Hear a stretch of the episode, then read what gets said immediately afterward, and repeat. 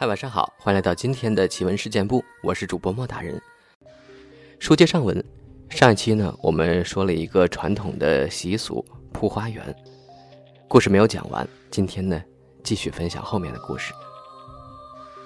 斋婆拍大腿的节奏放慢下来，轻轻唱道：“万紫千红百花开，红颜花色要人见，花开花谢有再来，人生没有第二春。”于是，一个姐姐唱：“世上难寻干亮花，芽花原是石榴花。”另一个姐姐唱：“我的花头原是山苍子，样神会青筋暴露。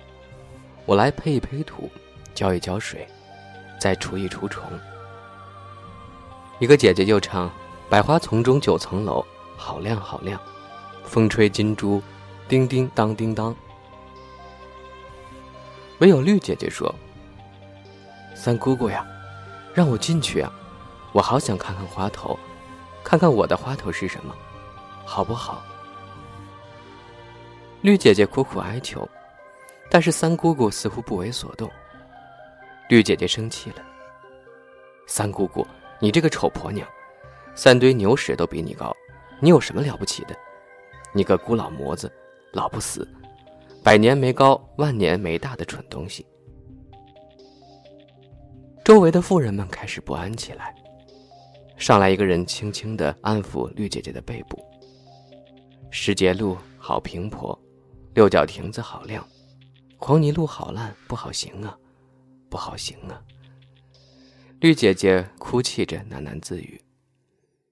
斋婆这时有些急了，烧金纸。妇人将一个铁盆里放进金纸，点燃了。斋婆唱：“金银开路照你看，黄白之物看分相。黄泥路去阴草，石碣路去花园。转来转来，快地转来。”那两个姐姐都默不作声，只有邻家姐姐激动不安。她时而愤怒，时而指责。我开始感觉到屋舍的排斥。像是一个游戏副本的上线到达，时间点滴的漏过，或者很长，或者很短，我完全失去了判断。屋外的清冷月光照在青黑的屋宇间微蓝，屋子里橘黄色的灯光在木梁之间将空间染得暗红，屋内外时空是扭曲的，我清晰地感受到二者在流苏上的区别，用肉身。香没有烧完，那两个姐姐已然转醒过来，她们神色平和且恬静，不说话，只是退到屋子边缘安坐，一起观望着圆桌上依然趴伏的绿姐姐。她却仍然在那儿辨识路径，和三姑姑纠缠，像极了她平时做各种选择时的纠结。斋婆对一个妇人说：“快拿剪刀和尺来。”剪刀和尺来了，两个妇人各持一件，站在婆婆两边。斋婆婆唱念：“神有归，鬼有据，各归各的地；天神归天，地神归地，快归去。”一个妇人倒了几杯酒洒在地上，然后将酒杯翻转。斋婆则抛洒着谷米，声音中的荒寂，我确实从来没有听到过。年幼的心未经历恐怖之事。那一刻，虽感觉老屋在风雨中飘摇，于荒原中独立，所有喘吠虫鸣全都隐去，却唯剩斋婆的祷告声能定人心。绿姐姐没有醒来，斋婆急了，她对一个妇人说：“去，请陶养大伯来。”陶养大伯就是陶养叔公，素来主持乡间各种神明仪式，帮人出杀送鬼。为亲房叔伯所信赖，地位崇高。关键是他读过老书，上过私塾。陶养叔公大步进来，长条脸上皱纹如同板刻，像东山寺里土赖二公神案前的五雷法印上的纹路般冷硬。他什么也不说，直接走到了绿姐姐的身前，将手里一本线装大书摊开。对着书页开始念上头的字。致知在格物，格物而后知至，知至而后意诚，意诚而后心正，心正而后身修，身修而后家齐，家齐而后国治，国治而后天下平。自天子以下至于庶人，一是皆以修身为本。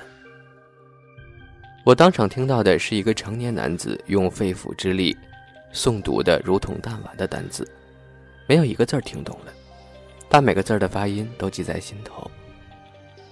多年后，老叔公偶来入梦，他的脸仍旧是那些字符构成，流动不息。郑和县志载：“蒲花园不喜男子，迷不知凡者，闻诵大学者醒。”绿姐姐像是溺水获救一般，深深喘着气，从深深的沉眠中苏醒，两眼无神，泪水直流。斋婆看了陶养叔公一眼，说：“没事了。”陶养叔公环顾一眼，什么也没有说，就离开了。斋婆性情古怪，一生没有嫁人，说是一直居住在她的爱人旁边。斋婆婆看了我一眼。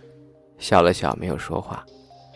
那豁了牙的笑容，如同黑洞般卷入童年记忆，邪正难分，永生难忘。读了书就有本事救人，天堂地狱都行，要好好读书哦。绿姐姐后来嫁了人，或者说是被嫁了人，反正不是她的良人。她的爱人是邻村的那个男孩，我识得他。因为带过糖饼给我吃，他们殉情了，用皮带把彼此拴在一起，跳下了建成不到十年的西园水库。几天之后，他俩乘巨人罐浮上水面，仍然拥抱在一块儿。我反复梦见自己在黑黝黝的木构老屋前大哭，却不能清醒，因为别人给我描述那巨人罐的可怕。现实中，我一滴眼泪也没有。我认识的姐姐们也都如此，每个人都这样，他们都憋着一股心气，只是骄傲的不愿向人施以眼泪。那个男孩水性极好，身强体壮，打得一手极好的四门拳，皮肤如同黑缎子，河里游泳起来水珠都挂不住。用这个时代的话说，我是他的粉丝。其实又何止是我呢？那个时代，土访成年、未成年的男男女女们，在事件之后，都将眼光看向了山外，看向大海。他们中一些人，不论姑娘小伙，直接抛下家族给起的辈分名，用着还不需合法的单字的名，想着改变些什么。那时我并不知道，这在后来被称为现代性的冲击，却是独特的。汉族客家乡村的时代红利。没几年，我也离开了土坊，去了县城，又几年去了龙岩，再之后去了广州，又迁到福州，游历了西北，再迁回厦门，终于定居于福州。好了，这个故事讲完了，接下来呢，我们来分享一些网友们身边的最恐怖的真实经历。蚂蚁，他说在睡梦里破解游戏的关卡。在我好小的时候，奶奶家有一套游戏机，是超级玛丽。我经常趁奶奶睡着了，跑到客厅去玩。有几个关卡总是玩不过去，急呀！玩累了就倒在沙发上睡着了。我做了个梦，在梦里全部通关了，醒来就照着梦里的提示继续玩，结果真的顺利通关。带着枷锁漫步，他说十岁左右时半夜惊醒，看到从我家后面的别墅楼上射过来的一片橙色的光，而我的房间在二楼，有个女人的侧影出现在光中，伸出手招了招，然后手越来越多，类似于千手观音的手，吓得我蒙着被子抖了一晚上。第二天脑袋有些清醒了，才想起来，后面的楼还没卖出去呢。根本就没有人住，太可怕了。突，他说：“我想起一个，好像身边好多类似的事儿，简短一点说吧。我一个从小到大的好朋友，一天和她老公开车回县城，当时她已经怀孕了，一路上很高兴，突然发现有东西窜过去，刹车后才发现，貌似是条蛇，但已经被他们压死了。过了几天，她婆婆从四川打电话给她，告诉她梦见了小白蛇，但是好像预兆不太好，具体也不太记得了。当时好友就这么一说。我也只当闲话听听，没用心。好友也没放在心上。又过了一段时间，好像跟我说他自己也梦到了白蛇，一大一小。梦里小蛇一边游走一边回头，很真实。又过了一段时间，我已经不在家里了。后来才知道，好友肚子痛一段时间，不间断的出血，却检查后才发现，宝宝已经胎死腹中了。我也一直无法解释这些梦啊，白蛇呀有什么征兆，坐等高人解答吧。我有一个消失的一天，那天我上课的时候就觉得很奇怪，每一科感觉好像跳开了一节课，明明记忆里昨天说到的那些内容，今天上课老师讲的，硬是接不上昨天的。那时候下午五点时，电视都在放卡通片。星期一、三、五一套，星期二、四又是另外一套。我记得那时候星期一、三、五是放的《数码暴龙》，星期二、四是《宠物小精灵》。反正就是有一天，我打开电视要看《宠物小精灵》，发现正在放《数码暴龙》。但是我明明记得昨天我看的就是《数码暴龙》，咋今天又是呢？我就问我姑妈今天是星期几，她说星期五。我以为自己记错了，晚上吃饭的时候我就问我姑妈，昨天不是说今天吃鸡翅吗？因为从小到大我都很喜欢吃鸡翅。姑妈说，前天说吃鸡翅的，昨天不是吃过了吗？我当时就懵了，因为我记忆里没了一个星期四。但是后来问姑妈。爷爷奶奶、同学，他们都说我星期四就是平常那样啊，真是怪了。那天的记忆被抹去了，你是不是碰到了黑衣人呀？寻回简单。他是我太外婆去世时，我还很小，但是已经有记忆了。当时在太外婆的房间里，太外婆的几个女儿，也就是我的姑婆，他们都在那儿围着哭丧。当然还有我自己的亲外婆，我妈妈和姨妈这些后辈，而我这个第四代更是后后辈了。